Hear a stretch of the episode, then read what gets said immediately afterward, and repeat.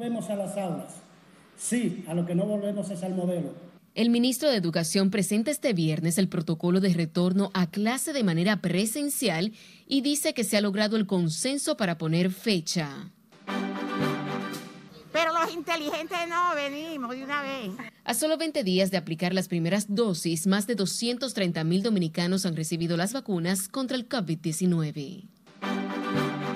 Estamos a un ritmo muy acelerado. El ministro de Economía asegura que la vacunación y la reducción de los casos de COVID contribuyen a la recuperación económica del país.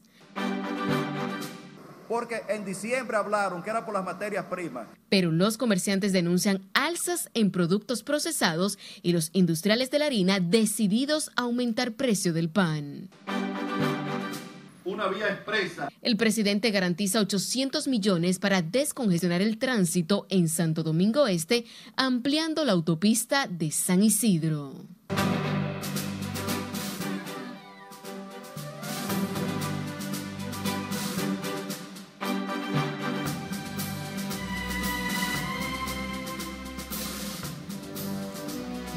Noches, tengan todos bienvenidos a esta emisión estelar de Noticias RNN. Soy Janeris de León, tenemos muchas informaciones, así que vamos a iniciar de inmediato. Iniciamos esta emisión con el ministro de Educación, Roberto Fulcar, quien anunció este viernes que presentará al país todos los detalles del protocolo que se aplicará en las escuelas para el retorno gradual a clases de manera presencial. El ministro avanzó algunos detalles de lo que sería el reinicio de la docencia tras el confinamiento escolar. Nuestro compañero Juan Francisco Herrera se encuentra en el Ministerio de Educación y nos tiene más detalles. Pasamos contigo, Juan. Cuéntanos. Gracias, buenas noches. Después de un año, los estudiantes podrían volver a las aulas de manera gradual, según el ministro de Educación. Yo pienso que la República Dominicana tiene motivos para sentirse orgullosa de lo que ha hecho. El anuncio lo hizo el ministro Roberto Fulcar durante su participación como orador de la conferencia Educación en tiempos de crisis sanitaria. Significa que no volvemos a las aulas. Sí, a lo que no volvemos es al modelo. De la vieja presencialidad vamos a recuperar todo lo bueno, todo lo positivo y todo lo bonito. Fulcar adelantó que el nuevo modelo educativo será una combinación entre lo presencial y educación a distancia, como lo demandan los nuevos tiempos. Retornando paulatinamente a las aulas, con los aportes de la tecnología, de la información y la comunicación que estamos haciendo hoy, y a eso agregarles dos patas más para que sea la mesa del modelo. Esas dos patas son ciencia, porque tenemos que ir a la ciencia. El ministro de Educación Superior, Franklin García Fermín, también se refirió al reto en las universidades. Entre las expectativas del presente para el futuro inmediato se prevén cambios que implican la flexibilización de los grados actuales, la inclusión de carreras más generalizada y transversal, el acceso a un número mayor de créditos de libre configuración y la implantación de nuevas carreras. El ministro Roberto Fulcar dijo que el retorno a las aulas será con el apoyo de todos los sectores y el consentimiento de los padres de los estudiantes, aunque la ADP, el gremio de los profesores, no está de acuerdo. Será en un acto que el ministro de Educación, Roberto Fulcar, explicará los detalles de cómo será el protocolo para retornar a las aulas. Vuelvo contigo. Te agradecemos, Juan, por este reporte en directo desde el Ministerio de Educación. A propósito de este tema, el expresidente de la ADP, Eduardo Hidalgo, reiteró el peligro de retornar a clases presenciales en estos momentos al señalar que no están dadas las condiciones a pesar de que siguen disminuyendo los casos de COVID-19. El dirigente magisterial dijo que no se debe acceder a las presiones de empresarios de la educación ni organismos internacionales que están presionando en esa dirección la entrega de los fondos eh, de descentralización a los centros para que los centros puedan comprar material de prevención, mascarilla, alcohol, etcétera. Cuarto, el tema que tiene que ver con la inmediata reparación de las escuelas. Este gobierno no ha puesto un clavo en las escuelas que eh, de manera urgente tienen que intervenir. El presidente de la Asociación Dominicana de Profesores dijo además que hasta que no se vacune el último profesor, no hay posibilidad de abandonar la virtualidad. En otro orden, el profesor Eduardo Hidalgo recordó que aún falta la designación de unos 13.000 maestros y muchos docentes administrativos para cubrir las vacantes que han provocado las cancelaciones en las escuelas. Ahora hablemos de la pandemia, porque a solo 20 días de haberse aplicado la primera vacuna contra el COVID-19, más de 230 mil dominicanos han acudido a los centros de inmunización contra la enfermedad. Una sorpresa grata es el entusiasmo mostrado por la población más adulta por aplicarse este fármaco. Miguel Ángel Núñez completa esta información. El proceso de vacunación ha arrancado con buen pie. La avalancha de personas, en especial de envejecientes, es lo que mejor habla de la acogida de las vacunas que han llegado al país, la Sinovac de China y la Covishield de la India. Solo han pasado 20 días y ya más de 230 mil dominicanos se han inoculado contra el COVID, comenzando por el presidente del Colegio Médico, quien en un principio solo cree en la Pfizer y en la AstraZeneca. Y el Colegio Médico vaticina desde hoy que más del 90% de los dominicanos se van a vacunar para evitar el COVID. Eso ustedes pueden estar casi seguros, porque esa campaña publicitaria en contra de esa vacuna está desmontada. Señores, que está vacunando, Y le suelta a la población que se vacune. A los centros de vacunación acuden tanto famosos como la ex vicepresidenta Milagros Ortiz Bosch, la madre del presidente, reconocidos artistas y periodistas, como del común de las personas. Bueno, el proceso va totalmente organizado. Hoy tomamos una, un total de 120 vacunados. Eh, se empezó hoy desde las 8 y 30 de la mañana. ¿Quién sabe? Los brutos. Pero los inteligentes no, venimos de una vez. En la etapa actual, adquieren la inmunización los mayores de 70 años, sobrepasando en algunos casos hasta los 100 años. ¿Le dolió? No. ¿Cómo se sintió cuando le pusieron la inyección? Bien. Aunque las marcas más renombradas, como la Pfizer y la AstraZeneca, fueron las primeras en ser compradas, hasta nosotros solo han llegado 820 mil unidades desde China y la India, por igual bien acogidas por la población. Y le exhorto a todos los que no se han vacunado que se vacunen, a los que le corresponde. Estamos tomando control. La coordinadora del Gabinete de Salud, Raquel Peña, anunció la compra de otros 5 millones de unidades que llegarán en lo que resta de marzo, lo que llena de entusiasmo a gran parte de la población y dejó en evidencia esta gloria del arte nacional. Señor en ambiente, ¿qué le parece si entramos en ambiente y hacemos la clave? Ah, ¿tú quieres bailar? Vacúnate. Miguel Ángel Núñez, RNN. En otra información, el juez del Juzgado de Detención Permanente del Distrito Nacional retomó hoy el conocimiento de revisión obligatoria de la medida de coerción en el caso seguido a los 11 implicados en el caso de Antipulpo, quienes se le impuso siete prisión preventiva, a tres arresto domiciliario y una presentación periódica. Todavía a esta hora están conociendo este caso, así que conectamos en vivo con nuestro compañero Jesús Camilo. Cuéntanos.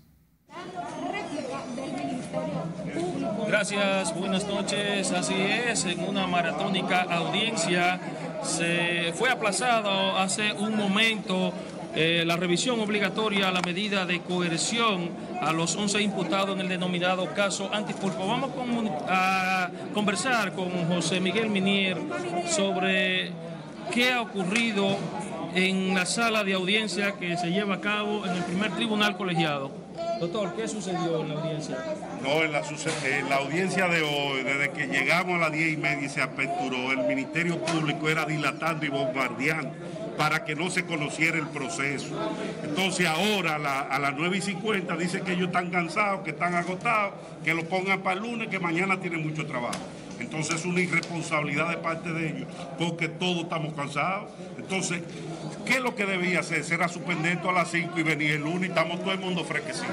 Entonces no hay igualdad de armas, no hay igualdad de condiciones. ¿Qué correspondería el lunes? No, ya a ellos les corresponde hacer la réplica de eso. Bien, han escuchado ustedes a José Miguel Minier, defensa eh, en este caso de lo imputado en el caso Antipulpo ha sido, reiteramos, aplazado para el próximo lunes a las 9 de la mañana. Ya a esta hora, un proceso, una audiencia que iniciara a las 9 de la mañana, ya tras más de 12 horas conociéndose aquí en el tercer juzgado de la instrucción en el tribunal presidido por el magistrado Mauri Martínez, pues es la revisión obligatoria a la medida de coerción impuesta por el juez de la instrucción en ese momento, Alejandro Vargas, a los 11 imputados en el caso Antipulpo. Eh, será este próximo lunes a las 9 de la mañana cuando las partes tendrán que comparecer nuevamente al tercer juzgado de la instrucción para iniciar pues la contrarréplica con el Ministerio Público. Nosotros es todo lo que tenemos hasta el momento. Retornamos con ustedes al estudio. Te agradecemos Camilo por este reporte en directo sobre el caso Antipulpo. En otra información, las puertas del exclusivo Santo Domingo Country Club abrieron sus puertas por segundo día consecutivo para seguir con la jornada de vacunación contra el COVID-19 para personas mayores de 70 años. José Tomás Paulino nos pone al tanto. Yo me siento muy bien, gracias a Dios. Lidia Ortega, de 89 años de edad, fue la primera en recibir la dosis hoy. No lo pudo hacer ayer. Tuve COVID hace un tiempo, pero como eso repite, me dijeron que me tenía que, vacunar. ¿Y cuántos años usted tiene? 89 cumplidos. Cientos de personas como ella, mayores de 60 años, atendieron el llamado en el Country Club, donde funciona un centro de inmunización coordinado por el Ministerio de Salud Pública. Bien, no tengo ningún síntoma de, dolor, ni, mucho menos. me siento bien. Que no tengan temor, que se vacunen que es la salvación nuestra para mí. Agilidad y buen orden caracterizaron la segunda jornada de inoculación en el Country Club, que dispuso del apoyo logístico necesario. El proceso comienza con el registro en la cancha de baloncesto. Al llenar el formulario, espera bajo una carpa el turno para ingresar a dos de los salones habilitados para la vacunación. Ninguno sintió molestias ni reacciones adversas. Para terminar la pandemia, debe todo el mundo, no debe quedarse sin la vacunación. Yo tengo problemas de corazón, de diabetes, de hipertensión. Ya yo sé que si me da, no me voy a morir porque me va a dar más leve. El personal de salud pública llevó hoy 1.500 dosis al Country Club. Incluyeron al personal médico y docente que se presentara al lugar. Bien, muy bien, todo normal, absolutamente ningún síntoma, nada, todo, todo muy bien. ¿Qué usted le recomienda a la gente que todavía está un poquito dudosa? no vacunarse, es lo único que nos va a dar tranquilidad. Ayer recibieron la primera dosis 55.843 personas en el nivel nacional para un total de 161.827 desde el inicio del Plan Nacional a finales de febrero. José Tomás Paulino, RNN. Ahora nos vamos al norte, donde la jornada de vacunación contra el COVID-19 marcha sin tropiezos en la ciudad de Santiago, donde se han improvisado centros de inmunización en lugares céntricos y también en los barrios para dar cobertura al mayor número de personas. Junior Marte tiene la historia. Se trata del más céntrico de los puestos de vacunación en esta ciudad de Santiago, donde se inmuniza diariamente unas 200 personas. En esta jornada no han faltado dosis para inocular a quienes están contemplados en las fases, en este caso los envejecientes. Ay, sí, están viniendo, que empezaban, ¿no?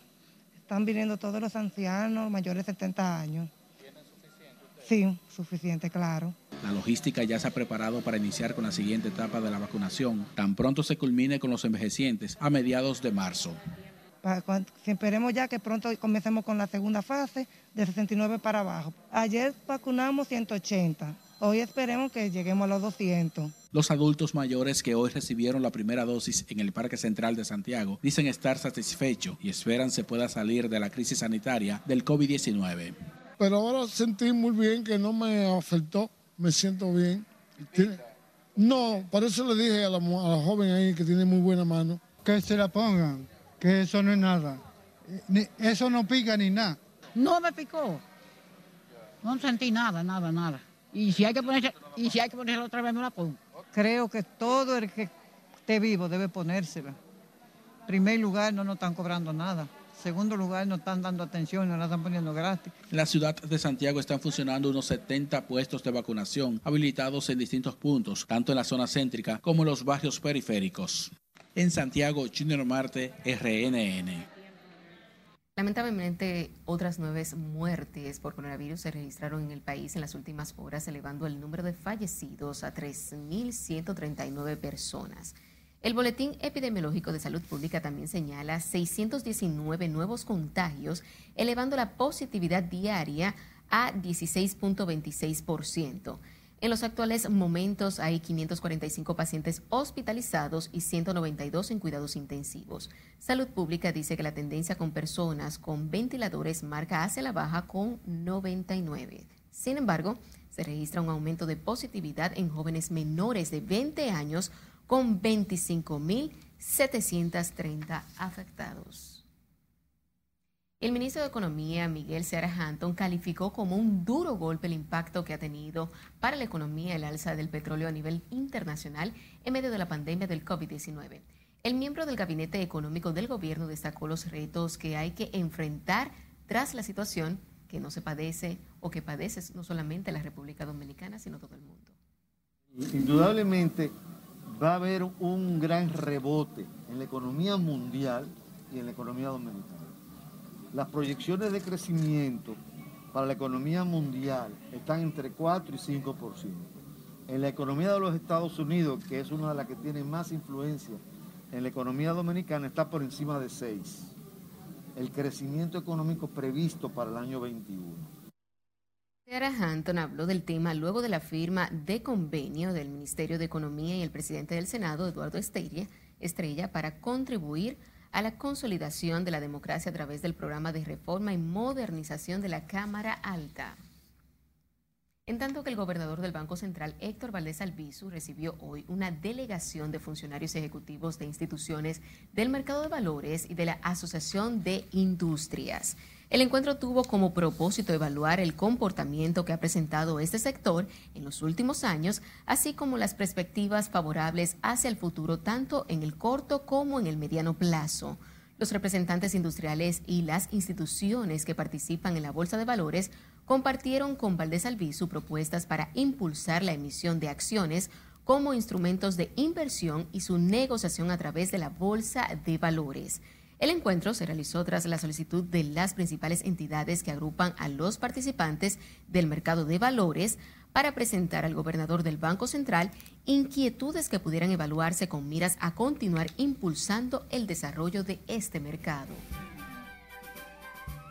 Y recuerde seguirnos en las diferentes cuentas de redes sociales con el usuario arroba noticias RNN a través de nuestro portal digital www.rnn.com.do porque actualizamos todas las informaciones las 24 horas del día. Puede escuchar nuestras dos emisiones de noticias a través de Spotify y demás plataformas similares porque RNN Podcasts es una nueva forma de mantenerse informados con nosotros. Oh, pero aquí sin documento, aquí un lío grande. Es tiempo de nuestra primera pausa comercial, pero al volver, ¿qué lleva a los haitianos a volcarse en masa ante su embajada? Aquí estamos para dar el primer paso. Y el presidente abre otra nueva ruta para viabilizar el tránsito en Santo Domingo Este. Los detalles en un momento. Siga con RNN, emisión estelar.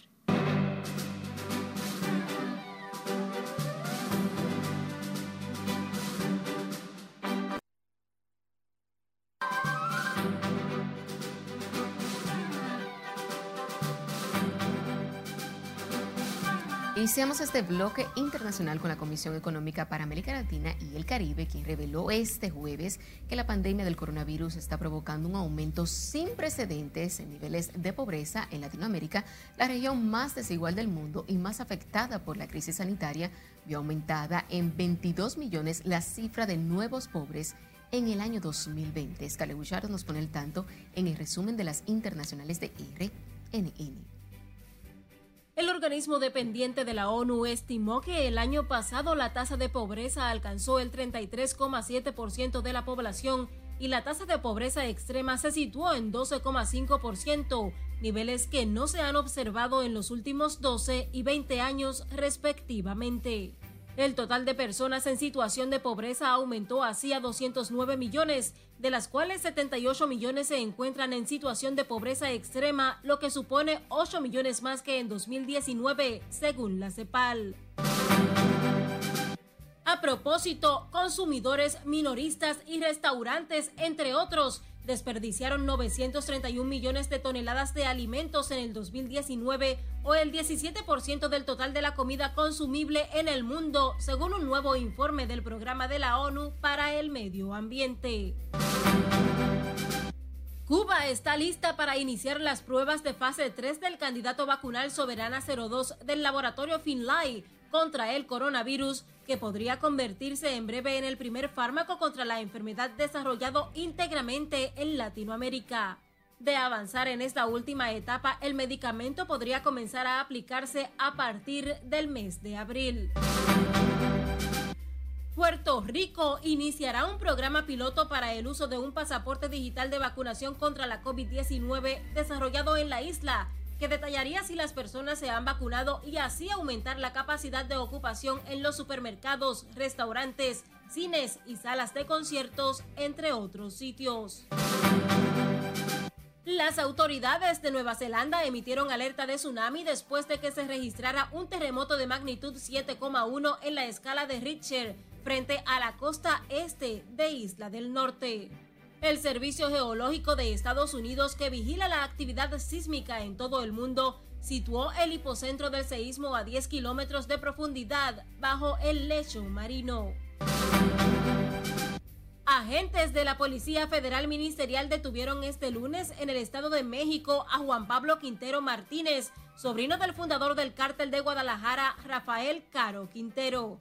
La Fiscalía Capitalina informó que existía una orden de captura contra Quintero Martínez por la probable comisión del delito de homicidio. La cautela llevó a la alianza OPEP y sus aliados a posponer para más allá del mes de abril la decisión de abrir los grifos que se esperaba en los mercados, lo que impulsó un fuerte encarecimiento del oro negro. Las cotizaciones del crudo reaccionaron con fuertes alzas a la sorpresiva decisión. El partido de gobierno en Ecuador, Alianza País, informó que expulsó de sus filas al presidente Lenín Moreno, quien además se desempeñaba como su director nacional cuando restan poco más de dos meses para que termine su mandato. La semana pasada la agrupación le había abierto un expediente disciplinario debido al presunto incumplimiento del plan de gobierno. Y terminamos con Fred, un gallo guardián que no deja que nadie se acerque a la vivienda de sus dueños en Carolina del Norte, en Estados Unidos, como ha demostrado enfrentándose a repartidores que intentan cumplir con su trabajo. El dueño del ave publicó un video en el que se ve a un repartidor de la empresa de mensajería UPS enfrentarse a Fred y negociar un permiso para entregar un par de paquetes. En las internacionales, Scarlett Guichardo, RNN.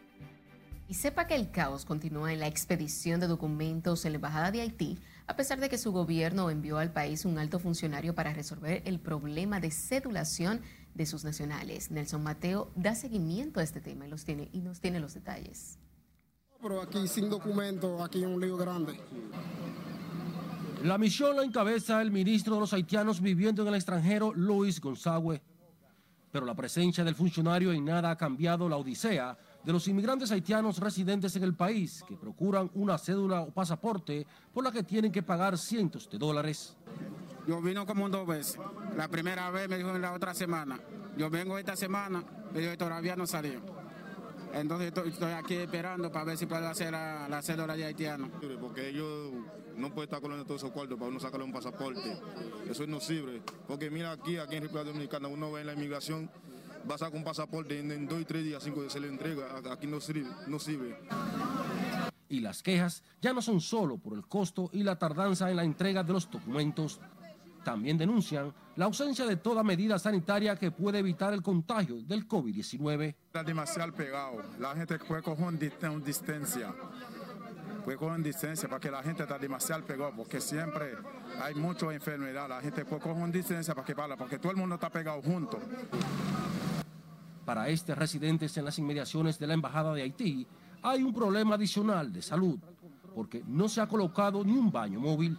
Tienen que estar inundados con los pipí de ellos y a veces se ven con una situación que están por evacuar, no hayan dónde. Yo diría que una institución como esa, que mueve tantos recursos, debiera de hacerle un baño para que ellos no tengan esa dificultad. Los haitianos tienen que pagar hasta 300 dólares por la entrega de un pasaporte, un proceso que se extiende hasta por ocho meses, lo que ha generado las quejas. Nelson Mateo, RNN. En tanto que el director de Migración, Enrique García, dijo que la verja perimetral en la frontera es parte del proyecto de seguridad fronteriza que contará con un moderno sistema tecnológico para frenar el contrabando y la inmigración ilegal. El doctor Enrique García dijo que a la seguridad de una nación no tiene precio ni se negocia, mientras que el director de CESFRONT, general José Manuel Durán, dijo que en lo que viene el muro siguen cumpliendo con su deber. Esto es un proyecto integral, que dentro del proyecto está la abeja perimetral, porque estamos hablando de seguridad en los pasos eh, migratorios, reconocimiento facial, reconocimiento de la iris, huellas dactilares, cámara infrarroja, eh, buggies y vehículos de frontera. Estamos hablando de todo un proyecto integral que nunca en este país se ha desarrollado.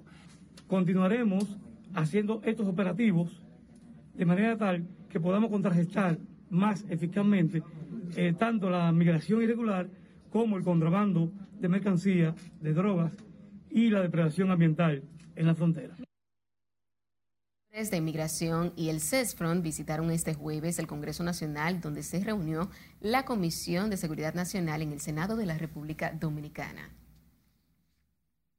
Y a propósito del tema, las autoridades de inmigración deportaron este jueves a un centenar de haitianos indocumentados detenidos en los puestos de chequeo en distintas provincias de la región sur. Los haitianos fueron conducidos por efectivos militares y de migración hacia la frontera con Elías Piña, donde fueron entregados a las autoridades. La Dirección de Migración ha intensificado los operativos contra los inmigrantes ilegales, para lo que han sostenido reuniones con autoridades de las provincias fronterizas.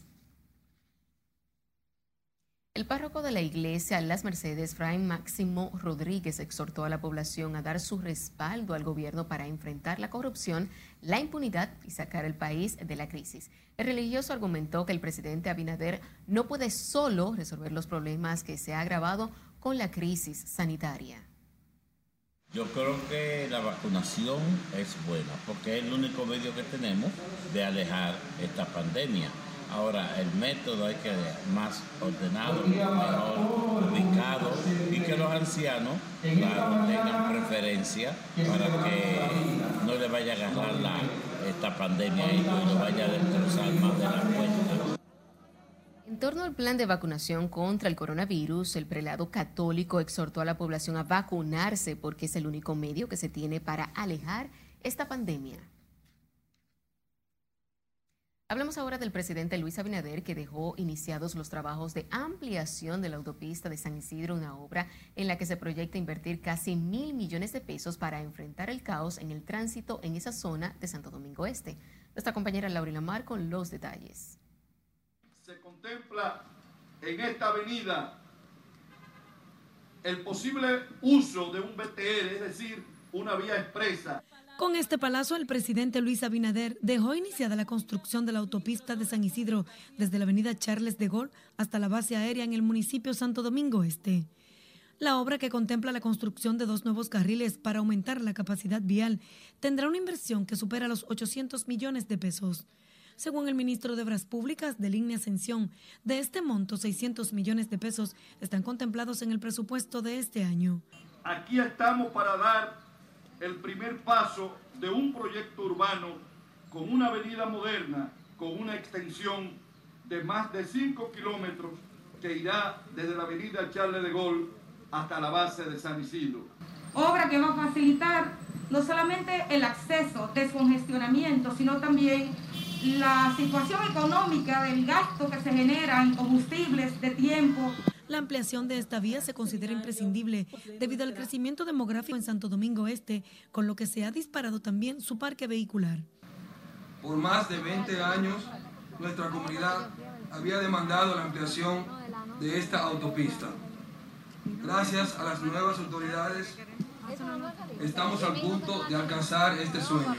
El gobierno tiene previsto entregar la ampliación de la autopista de San Isidro antes de que finalice el año 2022. Laurila Mar, RNN. Los empresarios del sector turístico, quienes saludaron la nueva flexibilización de las medidas restrictivas por las crisis generada por la crisis sanitaria y confían que la recuperación de la actividad que más divisas estaba aportando al país antes de la pandemia. Scale Wishard nos cuenta. Gracias a Dios nosotros volveremos a recuperar una industria que ha sido motor de la economía.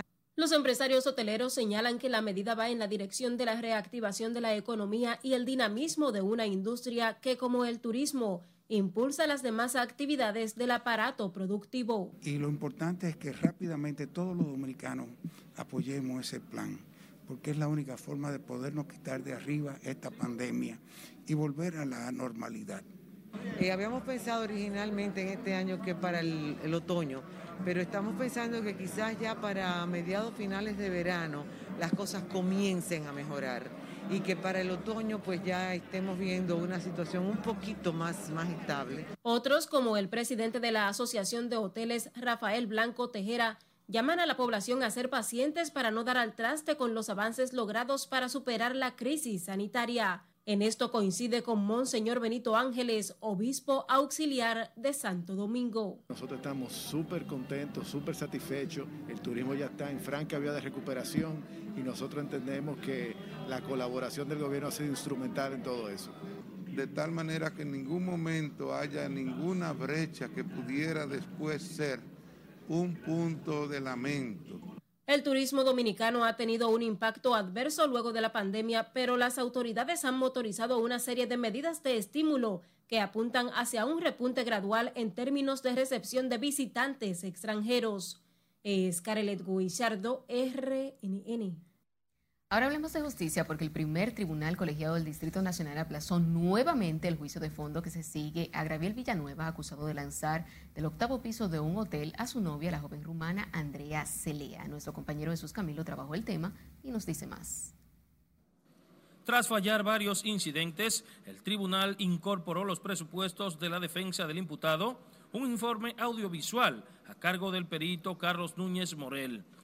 El experto trató de convencer que los videos levantados en la escena del crimen y los aportados como pruebas por el Ministerio Público fueron mutilados y editados en 17 escenas. En este caso, no, el video no tiene audio. Es, un, es, fue mutilado el archivo de video. En este caso, esos videos no tienen audio.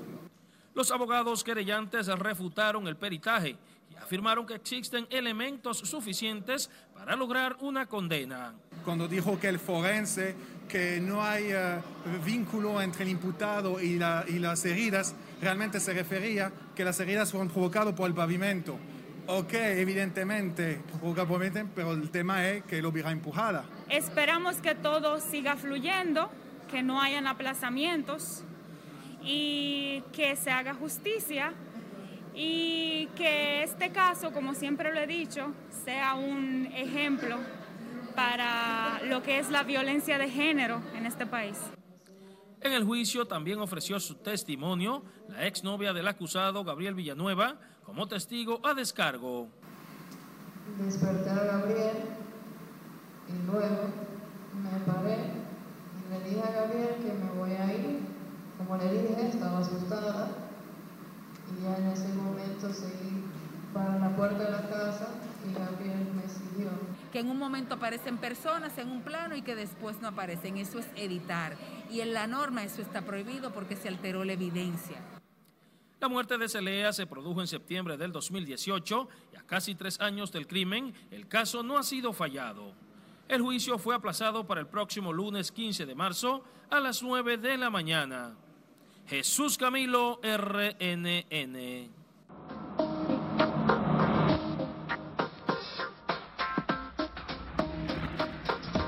Sepa que para este fin de semana se espera la entrada de humedad asociada a un frente frío, pero dejamos que sea nuestro compañero Cristian Peralta quien nos ofrezca más detalles en el estado del tiempo. Buenas noches. Saludos amigos, muy buenas noches. Este jueves con las condiciones del tiempo bien estables, eso es lo que hemos notado y bueno, se debe básicamente a esa incidencia de ese sistema de alta presión, pero atención porque se espera que este debilitado sistema frontal para este fin de semana comience a incidir para impulsar humedad y algo de inestabilidad a la zona y generar algunas lluvias. Por eso veamos el modelo de precipitaciones, porque observen ustedes, ustedes cómo gradualmente se irá acercando, pero será de manera débil. Incluso su vaguada pudiera estar interactuando y fíjense ustedes lo que se espera. Entonces, para la semana que viene, específicamente eh, para el martes, se espera también un aumento en cuanto a las precipitaciones. Eso es interesante y esto es bueno, pues el día de hoy eh, las lluvias que se registraron fueron prácticamente nulas en toda la geografía nacional y esto se debe a que marzo es el mes más seco. Pero en cuanto a las temperaturas, debemos destacar que en horas de la tarde estarán calurosas, rondando los 29 grados en el caso de Santo Domingo, pero 33 en Monte Plata, 32 grados hacia el noroeste en el caso de Montecristi, Santiago de los Caballeros, con 29. Eso será en horas de la tarde. Pero miren lo que ocurrió en la zona de Valle Nuevo. Esto es allá arriba en Constanza, La Vega. Temperaturas de menos un grados Celsius.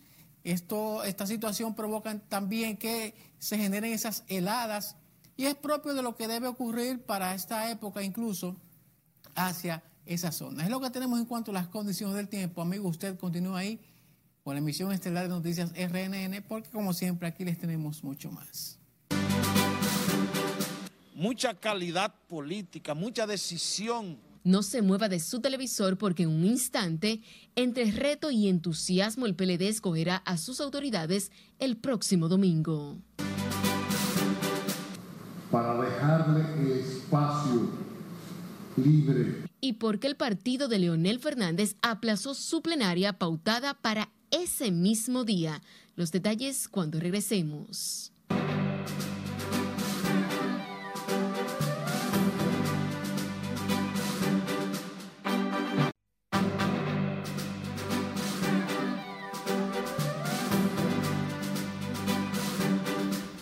Siempre, agradecidos de su sintonía, seguimos con más informaciones.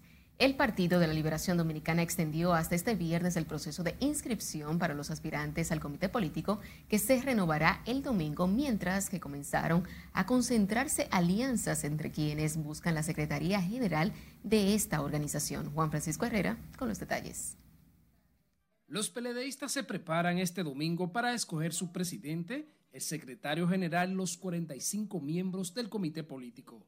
Por eso se dio plazo hasta mañana viernes para quienes aspiran a formar parte del máximo organismo de dirección del PLD. Con esa actividad concluimos los procesos electorales internos y luego habrá un evento que ya la comisión electoral ha ido a informar, la comisión organizadora informando. Pero además de los preparativos de las internas del Partido Morado, también aquí en la Casa Nacional del PLD el candidato a la Secretaría General Rubén Jiménez Pichara recibió el apoyo de Aristipo Vidal. Aristipo Vidal pasa a apoyar con toda su fuerza la candidatura del próximo secretario general de nuestro partido, el compañero Rubén Pichara, para así hacerle honor a la necesaria unidad y fraternidad peledeísta. Es una suma de voluntades para que nuestro partido pueda hacer la transformación que necesita, para que pueda tener el fortalecimiento y la reconstrucción que necesita, la renovación que necesita. Este domingo está previsto que los peledeístas escojan no solo a los nuevos miembros del comité político, el secretario general del PLD, sino también se juramentará su nuevo comité central. El licenciado Danilo Medina se perfila como el nuevo presidente de la organización. Juan Francisco Herrera, RNN. A propósito de este tema, la Fuerza del Pueblo aplazó para el próximo 21 de marzo la celebración de su plenaria interna para escoger sus cuadros directivos. Franklin Almeida Rancier, coordinador de la actividad, argumentó que no se quiere coincidir con la clausura del Congreso del Partido de la Liberación Dominicana que se celebrará este domingo. Para dejarle el espacio libre para que el PLD celebre su evento este domingo 7 y que los resultados habitualmente perturbadores en lo que hace esa organización en los últimos tiempos no se mezclen en el imaginario popular con nuestra actividad. Almeida dijo que es una manera de evitar que la fuerza del pueblo se le asocie a conflictos que puedan producirse en el Congreso del PLD, organización de la que fue parte de su comité político. Vamos a retomar el tema de la pandemia porque las autoridades sanitarias han tenido que enviar un mayor número de dosis contra el COVID-19 al centro de vacunación que opera en la Pontificia Universidad Católica Madre Maestra al aumentar el número de personas que buscan inmunizarse. Silvia Aquino tiene la historia. Hasta el día de ayer habíamos vacunado 1.940 personas. Abarrotado este jueves se mantenía este centro de vacunación en el recinto Santo Domingo de la Universidad Católica Madre Maestra. La afluencia de personas mayores de 70 años ha superado las dosis enviadas por los responsables de la vacunación. Pensábamos que eh, con 400 dosis era suficiente, nos llevaba, nos, nos permitía, pero la afluencia fue masiva, sobre todo el martes. Hubo muchísima afluencia de, de, personas y nos superó, pero se fue reponiendo la cantidad de, de dosis. No es inconveniente el que no se vacuna está expuesto a morir o a contagiarse. Lo correcto es que la gente tiene que vacunar. Los envejecientes y personas con enfermedades mórbidas ven una luz en el camino con la administración de la vacuna. Muchos como doña Mayra de Ovalle han salido del confinamiento por espacio de un año, obligado por la pandemia. Como he estado trancada en la casa, bueno, un momento me dio una depresión ¿te entiendes? Pero pude controlarla por estar trancada, ¿te entiendes? Por no salir a ningún lado, porque con el miedo a que me vaya a dar esa enfermedad, porque ya son 78 años. Y tengo, tengo miedo a que ese señor se me aparezca, ¿usted ve? Y como soy vulnerable por la edad, ¿te entiende? Sí, vine a vacunarme. La jornada de vacunación ha generado optimismo en la población en esta fase la gente está prácticamente madrugando para aprovechar la dosis, mientras las autoridades agilizan la entrega de más vacunas a través de procesos de urgencia. Sila Disaquino, RNI. En tanto que el ex ministro de Salud Pública, Rafael Sánchez Cárdenas, considera que la paz y la comunicación deben reinar en esa dependencia para concentrar todos los esfuerzos en la crisis sanitaria. Sánchez Cárdenas entiende además que no se puede volver a la docencia presencial sin antes reducir los contagios y la letalidad del COVID-19. Un artículo que escribí en Ojalá, que hay que bajar de 10 la positividad general, número uno. Segundo, soy partidario de la apertura no para emitir docencia, sino para revisar si los estudiantes han alcanzado los objetivos académicos de aprendizaje establecidos en los programas, reduciendo el aforo de cada aula. El ex ministro de Salud también criticó que no se tenga en la lucha contra el COVID-19 a técnicos preparados y con experiencia en el manejo de esta pandemia. Los Países Bajos extendieron la prohibición de vuelos desde la República Dominicana hasta el primero de abril. El gobierno neerlandés dice que con esa medida, que también incluye en otros 17 países, busca evitar la propagación de las nuevas mutaciones de coronavirus que circulan en esas regiones. La medida se toma por recomendación del equipo de gestión de la pandemia para frenar la posible importación de variantes del coronavirus más contagiosas que las que ya circulan en la Unión Europea. Otras naciones europeas han puesto restricciones a las operaciones aeroportuarias desde la República Dominicana por el tema del COVID-19. Lamentablemente, la doctora Rosa Gil, la esposa del reconocido médico César Ávila de la Romana, quienes sufrieron un accidente de tránsito junto a sus hijos, murió hoy. El deceso de la médico se produce horas después de que también falleciera en Senacot el varoncito de sus hijos, que recibió politraumatismo en el accidente ocurrido en la entrada de casa de campo. Siguen recluidos en Sedimat el doctor César Ávila y su pequeña menor de edad. En la romana, esta tragedia ha provocado consternación elevándose cadenas de oración por el restablecimiento de la familia que ya lleva dos integrantes muertos. En tanto que un motorista murió al ser atropellado esta mañana por uno de los vehículos de la avanzada de la vicepresidenta de la República Dominicana. El accidente ocurrió en la intersección formada por las avenidas 27 de febrero con Winston Churchill. Según versiones, la jipeta asignada en el cuerpo de ayudantes militares de la presidencia se desplazaba a gran velocidad, impactando al motorista identificado como Aneudi Manuel Castillo García. El accidente también resultó herido Merqueceder Félix Cuevas. Al lugar se presentaron unidades policiales y agentes de la Dirección de Tránsito, permaneciendo el cadáver del motorista por un largo tiempo en el, en el pavimento a la espera de un médico legista. las autoridades apresaron en la romana a Ángel Zorrilla Constanzo, señalado como parte importante de la red de narcotráfico elevado que tenía como centro de operación las costas de Valladolid, mientras que continúa la persecución de otros miembros de la organización con allanamientos a residencias y villas en San Pedro de Macorís, La Romana e Higüey. Con Zorrilla, Constanzo suman 20 los detenidos por la DNCD en una investigación que busca desarticular la red que había enviado toneladas de cocaína hacia Puerto Rico en lanchas rápidas. Ángel Zorrilla Constanzo figura sometido por un viaje en Yola en el que murieron numerosas personas, pero puesto en libertad por el juez de ejecución de la pena de San Cristóbal, Willy Núñez Mejía, el mismo que está involucrado en la fuga de Quirinito. El precio del pan está peligrando los acuerdos a los que hemos arribado con el Ministerio de Industria y Comercio. Luego de nuestra última pausa comercial de la noche, ¿por qué los industriales de la harina definitivamente aumentarán el precio del pan? y las alzas de los alimentos procesados que denuncia la Federación de Comerciantes. Todo esto y más cuando regresemos, siga con RNN, emisión estelar.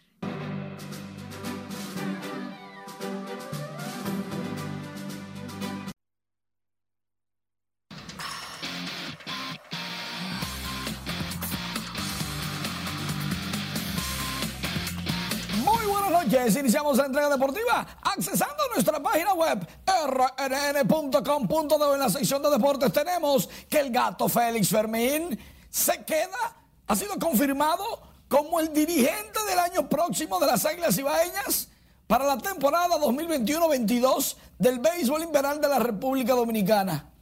Y si no pasaba eso, ay, ay, ay. La selección de futsal se entrena para el campeonato premundial de la CONCACAF. Ellos son masculinos, rama masculina. Critican a Luis Polonia. ¿Pero por qué? ¿Por, la, ¿Por qué se vacunó? Anda. Estudio reporta pocos casos cardíacos por COVID-19 en atletas. Muy buena noticia. Carrera de la Fórmula 1 en Berlín. Aceptará fanáticos vacunados o curados de COVID. O sea, que el que esté sano, sano, sano, que no vaya. Las grandes ligas anuncia que el próximo 2 de junio será el día de Lou Gehrig. En la NFL, los Steelers, los acereros, renuevan el contrato del veterano quarterback Ben Roethlisberger. Oh, el Big Ben se queda. Lino Rivera y Phil Regan también se quedan, pero los toros del este, anunció el gerente general Raymond Abreu. Y vuelven y desmiente que Luis Polonia fue hospitalizado de COVID. No, él fue a la Unión Médica con un señor que se vacunó y por ahí mismo él dijo, ¿me puedo vacunar? Yo le dijeron, sí, claro. No le pidieron ni la cero. Y entonces, no tiene culpa de eso. Dime. En las grandes ligas, Eric González conecta el batazo grande, largo inmenso por y la bola. Oh, al revés. ¿Cuánta fuerza tiene Eric? La mandó el morro de Montecristi. Qué palo de Eric González. En la victoria 6 por 1 ante Atlanta. En este juego de pretemporada, Eric terminó bateando de 2-1 con una anotada, dos remolcadas. Su primer cuadrangular contra nada más y nada menos que el estelar de los Bravos, Mike Soroka. En ese encuentro, Gregory Polanco por los Piratas bateó de 3-1 con dos remolcadas. Un doblete. Eric González será el paracorto de los Piratas de Pittsburgh. Y cuando descanse podría jugar por él el otro dominicano, O'Neill Cruz. Esperemos que tenga una muy buena temporada. ¿Qué tal martes de los Diamondbacks de Arizona? Batió de 3-2 con doblete en la victoria 9 por 2 de Arizona ante los angelinos de Los Ángeles. En ese partido, Juan Lagares se fue de 3-2, batea 571, igual que Ketel Marte.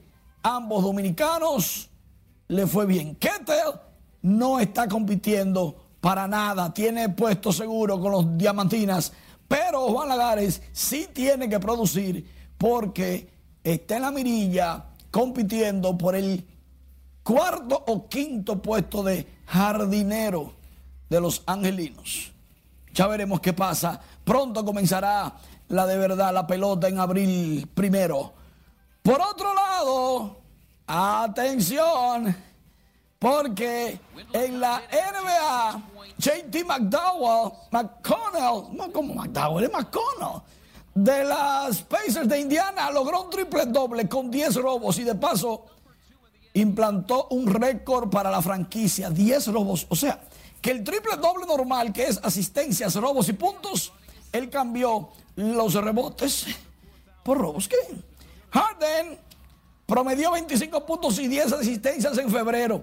Uno de dos jugadores que en febrero, en todos los juegos, por lo menos consiguió 25 puntos y 10 asistencias. Él se quería ir para los Brooklyn Nets y está demostrando que cuando él quiere jugar es uno de los mejores. Obligó a Houston a que lo cambiaran y está dando resultados la Barbara Harden. Y Julius Randall, el alma y corazón de los Knicks de Nueva York, es uno de tres jugadores con 20 puntos y 10 rebotes en promedio por juego en los primeros tres meses de esta campaña de la NBA. Hay pinceladas de las noticias de la NBA que este fin de semana va a tener su juego de estrellas. Claro, no será igual porque será sin fanáticos, pero será bien interesante ver todos estos muchachos en cancha. Será en Atlanta el juego de estrellas. Me imagino que la emoción no es igual porque no hay ese ruido, esa emoción, esa adrenalina. No, no, no te lo imagines, asegúralo. Muchísimas gracias, Manny. Preste atención, los industriales de harina amenazan nuevamente con aumentar el precio del pan asediados por las nuevas alzas en las materias primas para elaborar este producto. Y como nos dice Siledis Aquino, los consumidores salieron al frente a cualquier intento por aumentar el alimento de los pobres. El pan de agua, sobao y sus demás variedades es de los principales alimentos de los dominicanos. Hoy en asamblea los industriales de la harina dicen podrían aumentar de 5 a 7 pesos. El precio del pan está peligrando los acuerdos a los que hemos arribado con el Ministerio de Industria y Comercio. No por parte de ellos, ni tampoco por parte de nosotros, sino porque se siguen produciendo alzas en algunos insumos de lo que utilizamos en la materia prima. El gobierno se había reunido con los industriales para tratar de evitar que aumente el pan, anunciando una serie de medidas que no han surtido efectos al seguir el alza de la harina y otros insumos. El Ministerio de Industria y Comercio está subsidiando el precio de la harina con 500 pesos directamente a los molineros. Díganse que nosotros comprábamos un saco de harina en 1.850 pesos. Hoy en día lo estamos comprando a 1.350 pesos. Pero en el seno de la población, subir en estos momentos el alimento más accesible a la mesa de los más pobres tendría un efecto demoledor. Los panes ya empezaron a subir, eso por lo menos que son un pan de sándwich, subieron 5 pesos cada uno. Y los otros van a subir a 7. Pero todavía no han subido, vamos a esperar a ver. Bueno, mi amor, ellos están en eso, en subir pan, pero imagínate, uno que aquí hay que hacer huelga porque que la vaina está incómoda ahora mismo, no hay dinero en la calle. En asamblea, los dueños de panadería y suplidores de desayuno escolar también pidieron al Instituto de Bienestar Estudiantil adjudicar la licitación del pasado año. Sila Disaquino, RNN. De su lado, la Federación Dominicana de Comerciantes Iván de Jesús García calificó como abusivos los aumentos en los precios de los productos alimenticios procesados y dijo que los industriales están especulando.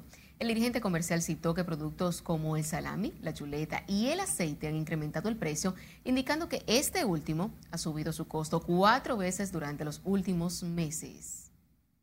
Porque en diciembre hablaron que era por las materias primas y este año lo subieron en enero y lo subieron en febrero. Entonces, aquí se le está dando un subsidio de 269 mil millones de pesos, tanto a los generadores como a muchas empresas industriales del país, para que no suban los precios y sin embargo es injusto que continúen subiendo.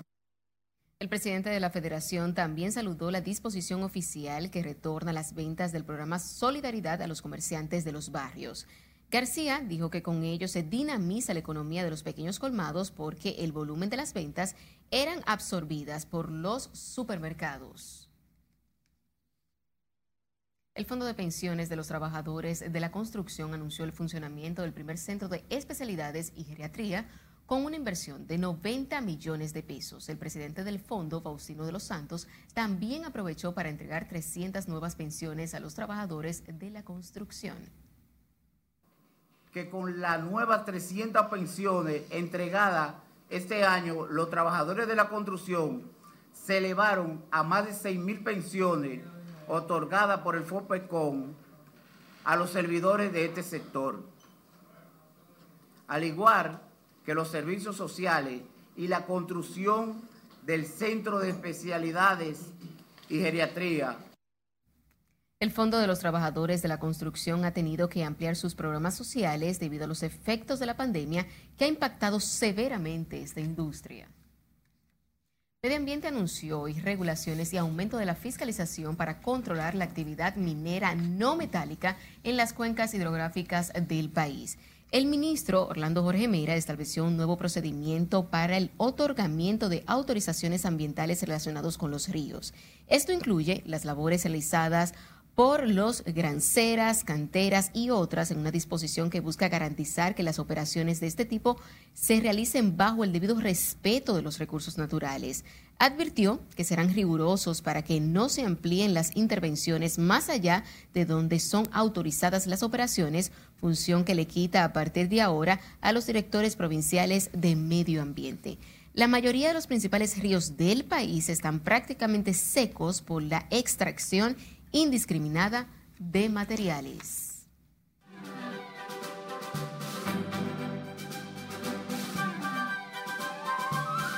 Hola, ¿qué tal? Muy buenas noches. Dos glorias de la música dominicana han cumplido el llamado a la vacunación contra el COVID-19. El veterano merenguero Johnny Ventura, popularmente conocido como el Caballo Mayor, recibió este jueves la primera dosis de la vacuna contra el COVID-19, sumándose a la lista de celebridades iluminarias criollas que se han vacunado en territorio nacional. Juan de Dios Ventura, nombre de pila del artista de 80 años, recibió su vacuna en el centro de vacunación que opera en las instalaciones de la Universidad Nacional Pedro Enrique Sureña. También el músico, compositor de la canción Por Amor, entre otras, Rafael Solano, recibió la primera dosis de la vacuna contra el COVID. El compositor de 89 años recibió su dosis correspondiente la mañana de este jueves en el Centro Cultural Mauricio Báez, en el sector de Villajuana de esta capital. A dos años de la partida del destacado cantante, compositor y humorista Anthony Ríos, su legado continúa siendo inspiración a artistas. El pasado martes, el salsero Alex Matos lanzó el álbum Para ti, Anthony, el tributo. Esta producción fue definida por el artista como un sueño. Ríos inició en el mundo de la música de las manos de Johnny Ventura y su combo show, al que ingresó en el 1971. El cantante confesó que aprendió mucho del caballo y que se dejó guiar. Anthony Ríos dijo adiós a este mundo terrenal un 4 de marzo del 2019 a raíz de complicaciones cardíacas, ya que en el 2015 fue operado a corazón abierto. Marta González, actriz dominicana destacada por sus numerosas apariciones y participaciones en telenovelas, vuelve a la República Dominicana luego de casi 10 años de no hacer cine en su país. En esta oportunidad regresa de la mano de Caribbean Films, siendo la contraparte de Farina y la pantalla grande en la nueva película Flow Calle, que inició rodaje este 2 de marzo bajo la dirección del cineasta Frank Peroso. Y el teatro Cúcara reabrirá sus puertas con la temporada Títeres en Primavera, actividad pensada para el sano entretenimiento de los más pequeños de las familias. Para estas presentaciones de Títeres en Primavera, Cucaramácar invitó a otras agrupaciones las cuales formarán parte del evento con sus espectáculos de títeres. Estas representan una opción del entretenimiento y sana diversión para las familias que buscan dónde llevar a sus hijos el fin de semana. Ya lo saben, a llevar sus pequeños a disfrutar del buen teatro. Este teatro, valga la redundancia, se encuentra en la zona universitaria. Hasta aquí diversión feliz el resto de la noche. Excelente noticia, muchísimas gracias. Contigo finalizamos esta emisión estelar de Noticias RNN. Feliz resto de la noche.